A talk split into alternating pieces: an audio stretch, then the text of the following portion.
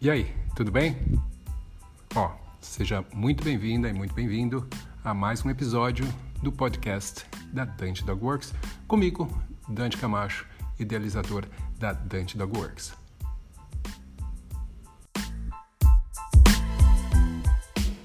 Hoje a gente vai estar falando então sobre como separar brigas de cães.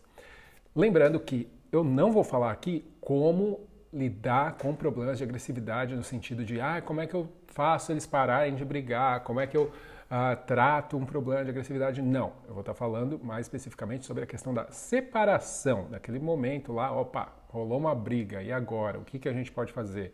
O que, que eu posso fazer para isso, uh, para separar, para eliminar aquilo?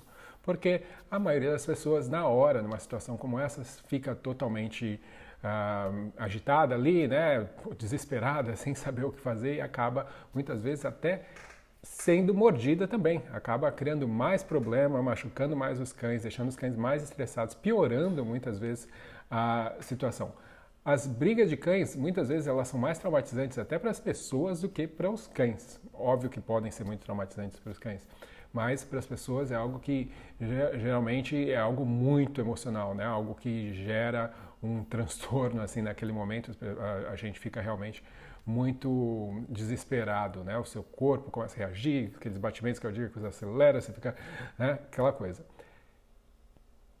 A grande maioria das brigas não tem a lesão realmente séria física para os cães, mas quando tem, então aí é pior ainda essa questão dessa, desse, dessa traumatização que pode acontecer nas pessoas por conta das brigas. Então, por conta disso, a gente tem que não somente saber como separar uma briga de uma forma que seja segura para a pessoa e também segura para os cães, a gente também vai ter que pensar um pouquinho e aprender um pouquinho mais sobre como que a gente pode identificar alguns sinais, algumas coisas que vão nos dizer, opa, peraí, essa situação aqui ela está meio complicada, pode ser que role uma briga, então o que, que eu vou fazer para evitar que essa briga aconteça? Eu como sempre, né, fiz todas as minhas anotações aqui, um monte de, uh, um monte de, de informações para eu ter certeza de que eu não vou esquecer nada que eu tenho que falar aqui para vocês. E é isso que acontece quando a gente faz vídeo ao vivo, né? não tem como editar, então a coisa tem que ficar certa uh, logo de, de cara. Então, um, uma coisa que é muito comum de acontecer, as pessoas muitas vezes não percebem, não reconhecem, é que existem certos comportamentos, então, que vão ser meio que informativos para a gente de que, opa, essa situação está se aproximando de algo de, de, risco, pode se tornar uma briga. E uh, quando a gente fala de, de, brincar, da interação entre os cães, isso é uma das coisas que a gente tem que uh, prestar bastante atenção, principalmente quando a gente vai avaliar uh, o que o cão está fazendo como potencial causador de uma briga. O jeito que os cães brincam pode ser, uh, e aí óbvio que vai depender dos dois cães também, mas pode ser o que a gente considera aceitável ou não aceitável, né? Que nem duas crianças que estão brincando no parquinho. Tem uma criança que quer pegar um pau e brincar de bater no outro, ele pode estar pensando em brincar, mas obviamente isso não é aceitável, porque está colocando o outro em risco, pode machucar, vai deixar o outro assustado, né? Tem uma série de coisas que você tem que levar em consideração. E óbvio, também não é uma coisa que você quer que a sua criança aprenda que é normal, que pode ser feito. E muitas vezes essa mesma lógica a gente tem que levar para a questão dos cães. Porque se a gente deixa os cães brincarem de qualquer jeito, agirem de forma bruta, e, e, isso se torna, isso é tudo bem, e você deixa isso, e você acha, ah, eles estão brincando, e, e, deixa, esse cão vai acostumar que essa é a forma normal de interagir com os outros cães. Pode ser que com um cão isso não tenha problema, se, se esse cão for também uh, gostar desse tipo de interação, mas isso com certeza vai chegar no momento onde vai encontrar com um cão que, peraí, você está louco, né? Ver ele interagir desse jeito, e pode gerar, sim, um problema sério, uma briga. E o pior, aquele cão que está agindo de forma bruta, sem perceber que aquilo é errado, vai se ver no meio de uma briga sem nem saber por quê. Porque para ele aquilo continua sendo certo, né? Não tem problema. Se os outros aceitavam, você nunca falou nada, você nunca guiou a ser as coisas de outra forma, então para o cão continua uh, sendo tudo normal. Então ele se vê, peraí, estou sendo agredido, mas eu não fiz nada de errado. E isso aí pode gerar sim um problema depois mais para frente, porque daí o cachorro chega, peraí, eu vou ver aqui encontrar esses cachorros, mas eu não sei se em algum momento algum deles pode vir e me bater e brigar comigo, porque o cão não consegue perceber ainda a relação entre o que ele fez e o que os outros cães fazem como reação. Então é muito importante essa questão da educação dos cães. Quando a gente pensa em linguagem corporal, tem sinais que são mais óbvios. É óbvio que linguagem corporal é algo muito amplo. Aconselho você, se não conhece ainda, entra no dantecamacho.com/academy, tá? Porque lá a gente tem vários cursos online e um dos cursos se chama Linguagem e Comunicação de Cães, onde eu falo de uma forma mais aprofundada exatamente sobre isso, linguagem e comunicação dos cães a, a linguagem corporal para a gente conseguir entender exatamente nesse tipo de situação, por exemplo, que eu estou citando agora, seria muito útil você conhecer mais sobre a linguagem porque você consegue antecipar algumas coisas. Então, por exemplo, a cauda do cão está muito rígida e muito elevada, pode significar uh, algum tipo, uma forma de agitação grande, às vezes uma potencial agressividade? Pode. Então você tem que conseguir entender naquele contexto o que, que aquilo significa. O cão Obviamente, né? A gente fala sobre agressividade.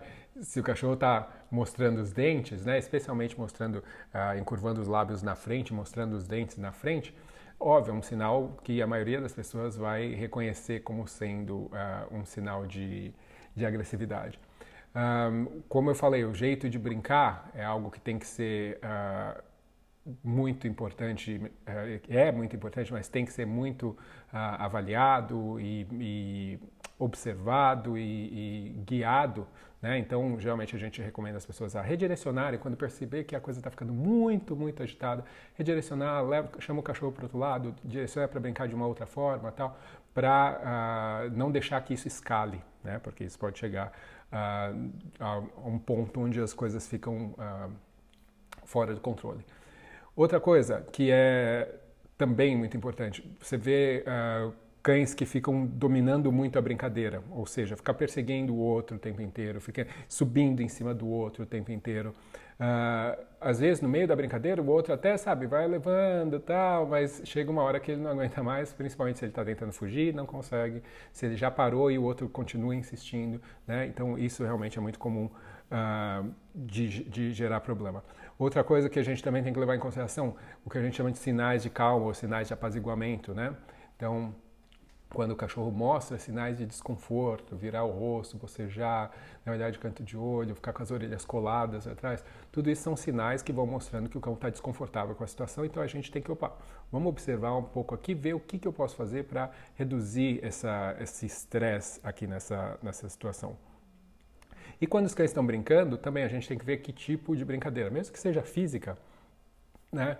Se o cão ele fica mordendo muito na cara, pescoço do outro, isso é algo que pode ser um, uh, problemático, indicador aí de que a coisa está ficando, ou pode ter um potencial grande de ficar muito séria, tá? E tem cães que fazem isso e brincam disso o tempo inteiro. Então, uh, a própria brincadeira deles acaba sendo uma prática para um comportamento mais para frente que vai ser uh, uma briga. Mas existe algumas diferenças entre o brincar e o brigar. Né? Uma das coisas que é bastante óbvio é que quando você tem uh, uma briga ou um, um, uma brincadeira, geralmente os corpos dos cães não vão estar tão tensos quando eles estão lá rolando um com o outro, eles não vão estar fechando a boca, né? Então eles vão ficar, eu chamo de esgrima, né? Ficar aquelas bocas abertas, tal, né? Um, esse, esse brincar e obrigar é uma coisa assim que você tem que ter experiência para conseguir perceber quando a coisa está saindo do controle, tá? Uh, eu costumo ser bem assim criterioso exatamente para uh, ah, estimular brincadeiras que sejam uh, legais, positivas. Não que os cães não possam rolar e, e brincar de um jeito mais físico, isso também é importante. Tá? Mas vocês vão ver que quando a brincadeira tem uma troca de papéis, ou seja, um cão corre, daí o outro corre da outra vez, um está por cima, o outro está por cima, eles geralmente têm intervalos né, durante a brincadeira, intervalo que, que significa dar uma paradinha por alguns instantes e depois volta, né? E são instantes mesmo. A gente para, dá uma chacoalhada, essas coisas. São momentos deles se acalmarem um pouco, né? Liberarem um pouco dessa, dessa ansiedade, depois voltarem a interagir. Numa briga, obviamente, isso não vai acontecer. Uh, geralmente a gente vai ter dois tipos de briga, né? Que são aquelas uh, que a gente chama que são as brigas que são de barulho, né? Aquelas brigas que os cachorros fazem uma baita barulheira e, e mostra dente e faz é, é meio que aquele escândalo.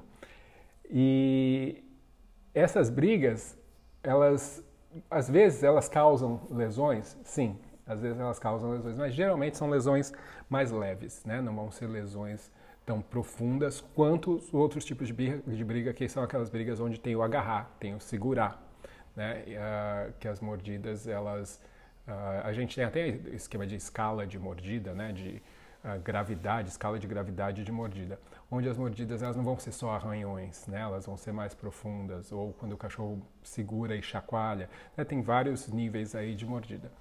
As mordidas que são, as brigas que são mais barulhentas, que são as mais comuns, tá? Então é importante a gente também ressaltar isso, é, o, é, é o que é mais uh, comum de acontecer.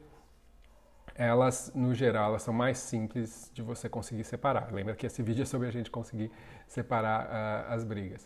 Uh, as outras, onde a mordida mesmo, onde tem uma intenção realmente de causar um dano físico, ah, elas são geralmente um pouco mais difíceis e também mais perigosas né, quando a gente vai intervir aí. Por que, que os cães brigam? Né? Existem, obviamente, diversos motivos, mas eu separei aqui três que são os mais uh, comuns. Que se bem que um não é nem tão comum, acontece, mas a gente não vê com tanta frequência. Às vezes pode aparecer, pode escalar a partir de uma, uma brincadeira, que é o quê? O, um tipo de agressividade que a gente chama predatória, ou seja, o animal ele persegue o outro, ele age de forma agressiva, vendo o outro como uma presa. Não é porque ele tem, ele não gosta do outro, não é porque ele, né, ele não tem a ver com isso. É o, é o único tipo de agressividade que, na verdade, tem como intenção aproximar o outro. O resto das agressividades sempre querem afastar o outro sai do meu território, vai embora, deixa daqui, isso é meu. Né? Mas a agressividade predatória ela quer aproximar, porque ela significa, opa, quero conquistar, eu quero chegar perto desse, desse indivíduo, porque ele é uma presa, é algo que eu quero. E geralmente é muito perigosa essa agressividade predatória porque ela envolve matar, né? Quando a gente pensa em uh, sequência predatória canina, eu já falei aqui uh, em outras lives, um, a gente vai ver que alguns cães têm alguns momentos, alguns estímulos que vão ativar essa, essa sequência. E esses estímulos ativadores podem fazer com que um cachorro que está super bem brincando com outro, né, de repente, clique, vê aquele cachorro correndo e sai correndo atrás como se fosse uh, uh, algo para comer mesmo. E pode acabar ali matando e nem perceber. Né? É, é, super uh, arriscado, perigoso isso. Um, vai ser mais comum em alguns cães que outros? Provavelmente, mas não é nenhuma garantia de que nenhum cão vai apresentar isso. Tá? Então, a, a, forma com que os cães foram criados, diferenças de raças e tal, vai influenciar? Vai, mas uh, não existe garantia de que isso não possa acontecer com qualquer cão. Então, é algo para a gente tomar cuidado, principalmente os cães menores, peludinhos, não sei o quê. Né? Isso faz com que alguns cães tenham essas, esses, esses, cães pequenos correndo, latido muito fino, gritando. Né? Às vezes, por exemplo, o cachorro fica com medo, sai correndo e gritando. Nossa, para alguns cães isso é, é essa chave que faz com que, pum, ele simplesmente se torne um predador naquele momento e nem perceba mais que ali é um cachorro que às vezes até ele conhece. Né? Então a gente tem que tomar cuidado com isso. Um, outra coisa que é comum gerar brigas, é provavelmente a coisa mais comum, uh, especialmente em grupos de cães desconhecidos, são as habilidades sociais pobres dos cães, eles não saberem se comunicar. Né? Então, isso muitas vezes pode gerar brigas, ou seja, um cão chega num lugar, o outro vai lá cumprimentá-lo, fica enchendo o saco dele, cheirando sem parar, o outro mostra que está desconfortável, que não quer isso, e o outro não reconhece e continua insistindo, vai lá, pula nas costas do outro, daí sabe? Aquela coisa. Então, é não saber conversar, não saber respeitar o outro, uh, não saber. Uh, e aquilo, né? Às vezes a pessoa fala, ah, mas ele tem que aceitar que o outro vai ficar cheirando ele. Não, ele não tem que aceitar. Né? Ele tolerar aquilo não necessariamente é, é, é o correto, já que muitas vezes o cachorro está simplesmente se defendendo de um outro cão que não sabe se comportar. Então muita gente acha que o seu cão tem que aceitar a falta de educação de todos os outros cães, os problemas de comunicação de todos os outros cães.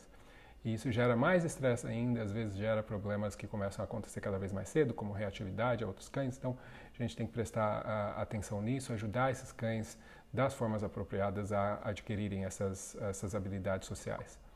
E, por último, uh, uma outra forma que é muito comum também é por uh, proteção de recursos, né? ou seja, quando ele protege algo que para ele é importante, ele, ele crê que aquilo está uh, sendo ameaçado, né? a posse daquilo dele, né? o fato dele ter acesso àquilo talvez esteja ameaçado, então ele age para tentar proteger isso.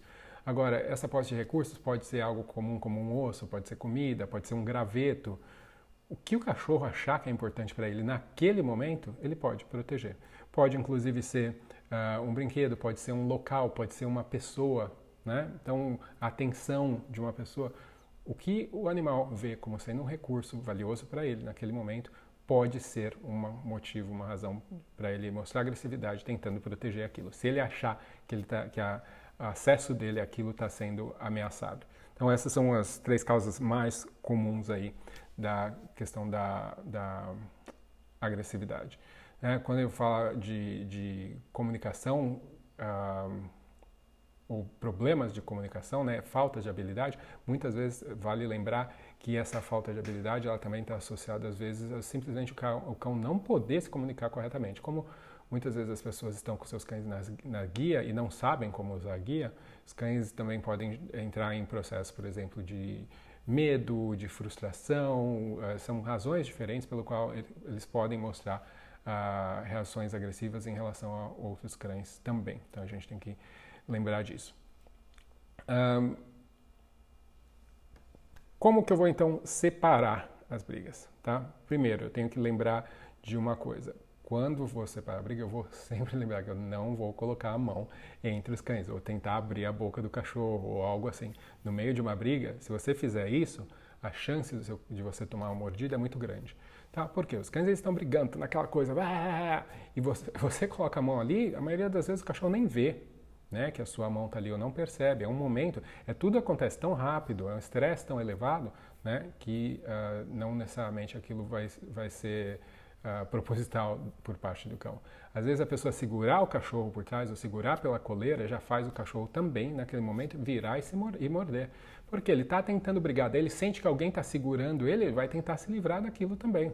Né? É normal, totalmente normal pessoas ficarem gritando em cima, ficarem batendo no cachorro, tudo isso pode só agravar a situação. Então a gente tem que ter estratégias mesmo para uh, ah, poder lidar com isso. Isso é o tipo da coisa que todo mundo deveria saber, todo dono de cão, mas principalmente quem trabalha com cão, quem leva ou quem leva cachorro em parque, praça, quem é passeador, quem tem creche, tudo isso são coisas que as pessoas obrigatoriamente teriam que saber, se não sabem ótimo, agora vão aprender um pouquinho mais, mas tem que se aprofundar, tem que estudar, porque é uma irresponsabilidade não conhecer o mínimo quanto à questão de manejo né, do comportamento de cães, porque discussões são normais, tá? Você pegar um bando de cachorro, colocar tudo junto, cães que não necessariamente escolheram estar ali ou vivem juntos, ter uma discussão ou outra é normal. Então, e, mas isso facilmente também pode escalar e virar, virar em brigas uh, feias realmente.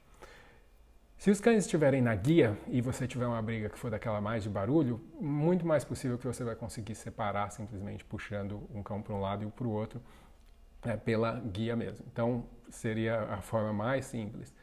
Um, mas no caso de as brigas serem daquelas de pegar e morder e agarrar, uh, usar guia não necessariamente vai uh, ajudar.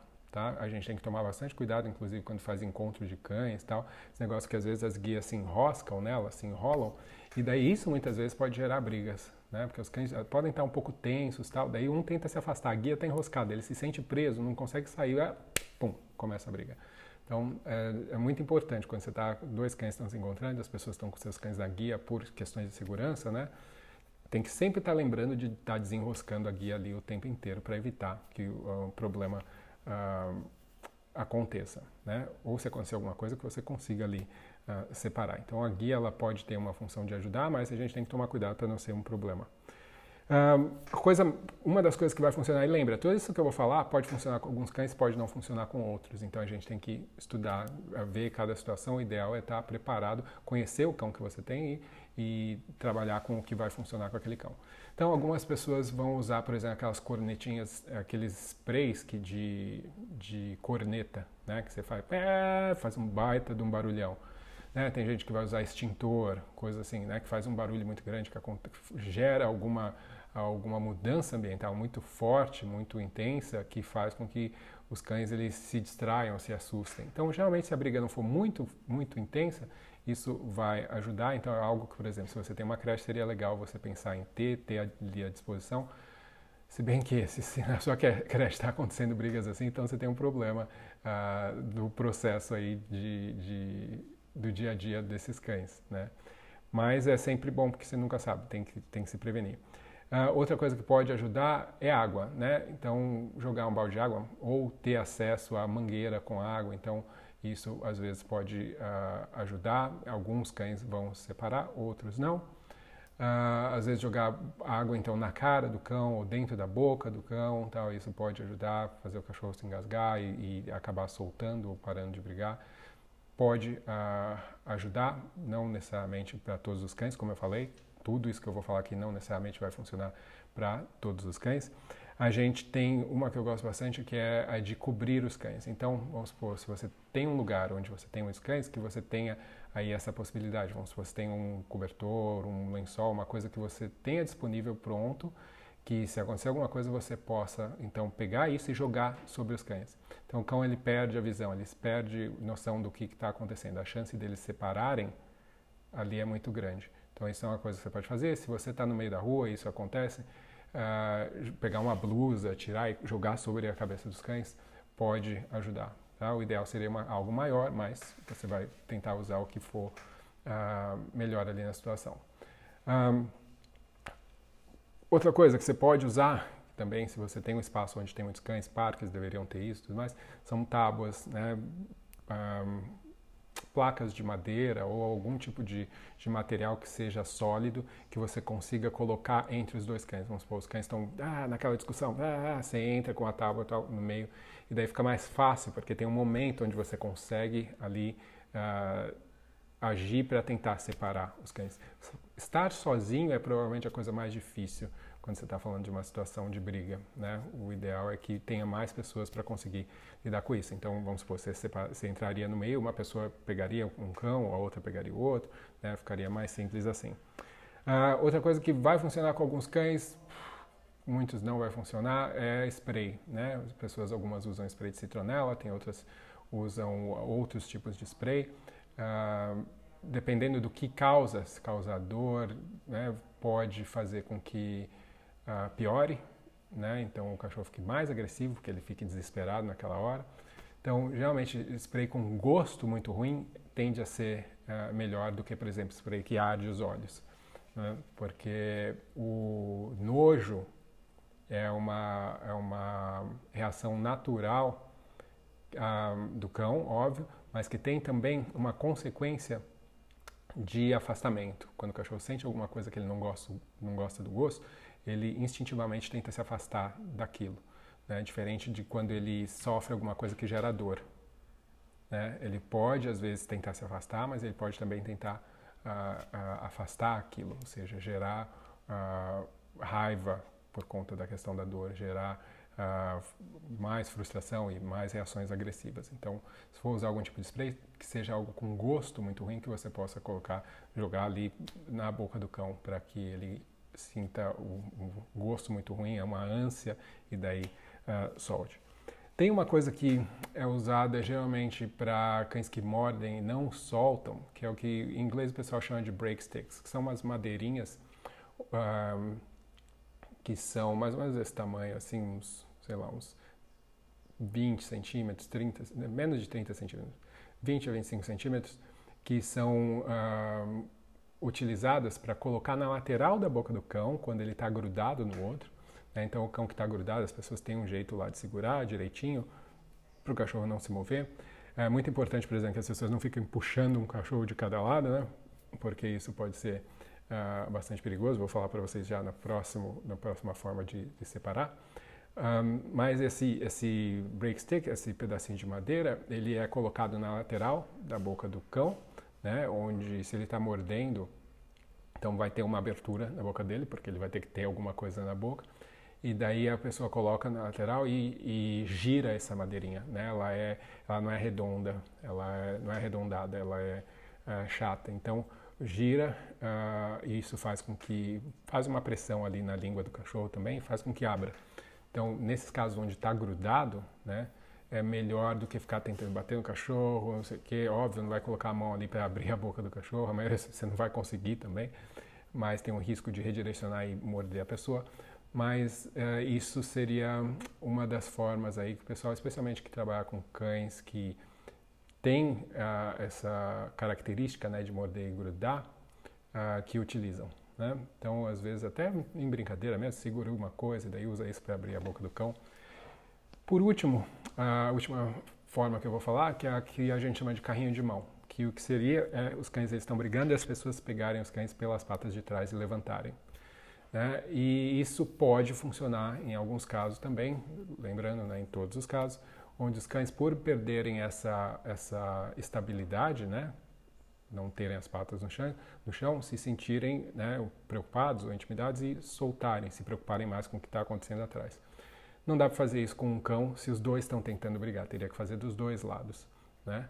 Ah, você poderia fazer com um cão se só um tem intenção de atacar o outro e o outro está recuando e tentando fugir.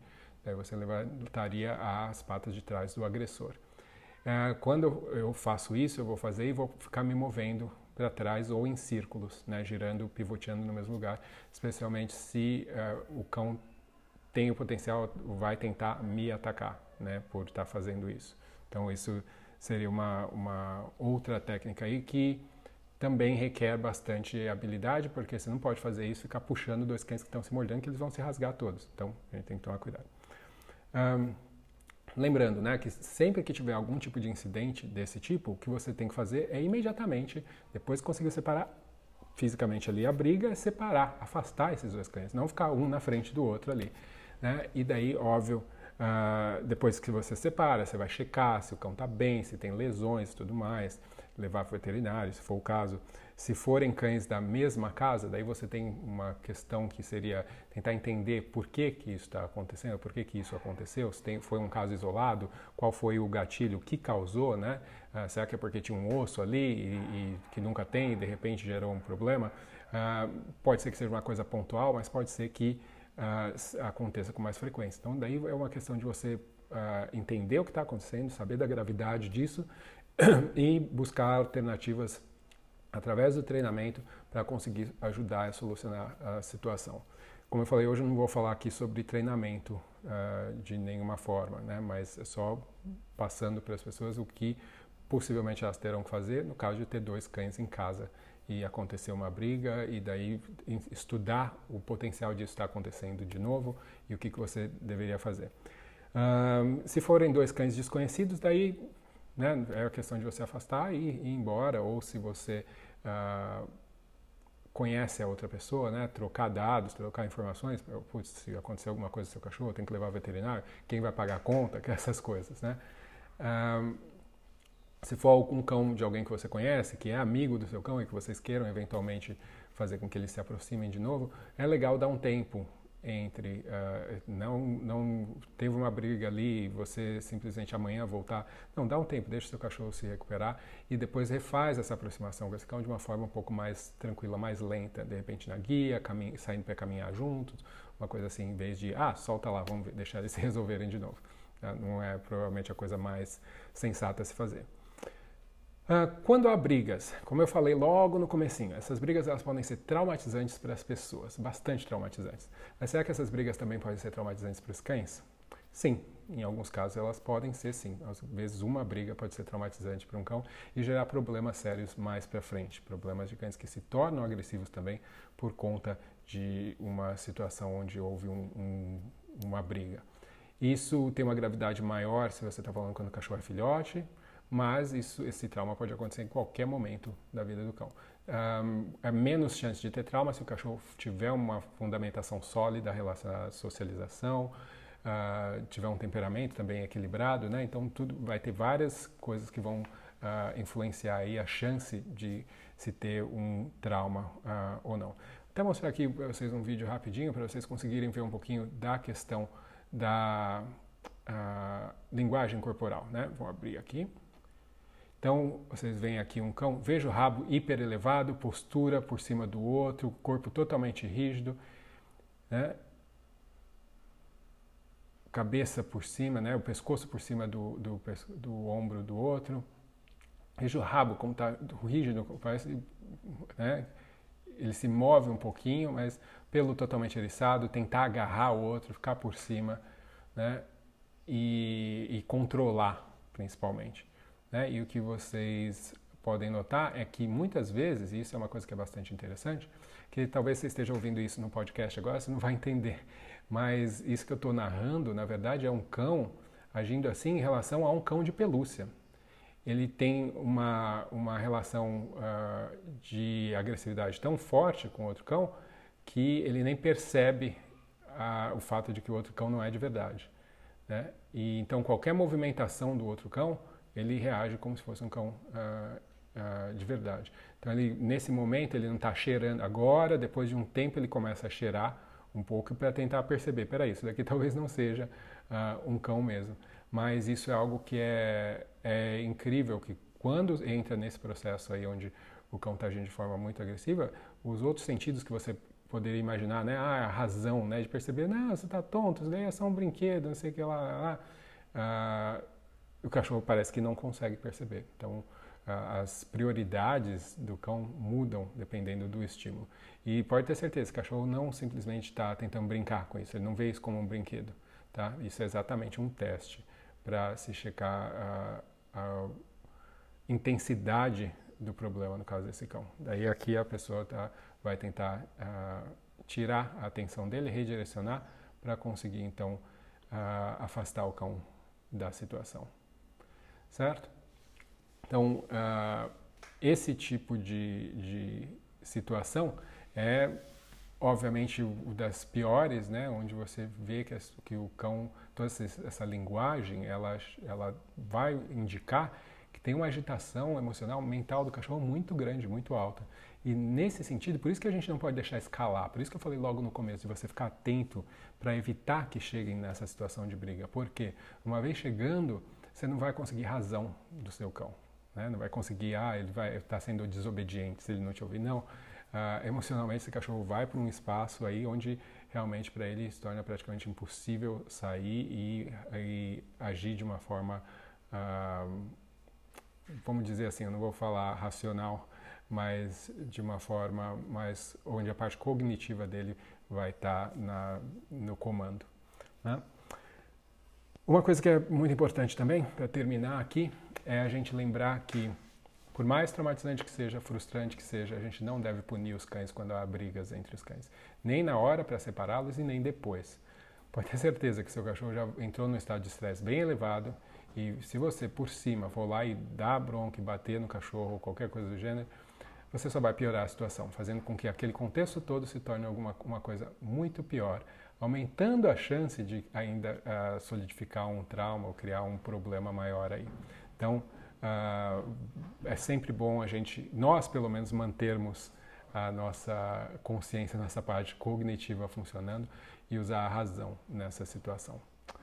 Beleza? Bom, gente, era isso que eu tinha para falar hoje sobre uh, como evitar ou como separar brigas de cães, beleza? Quero agradecer a todos vocês, valeu!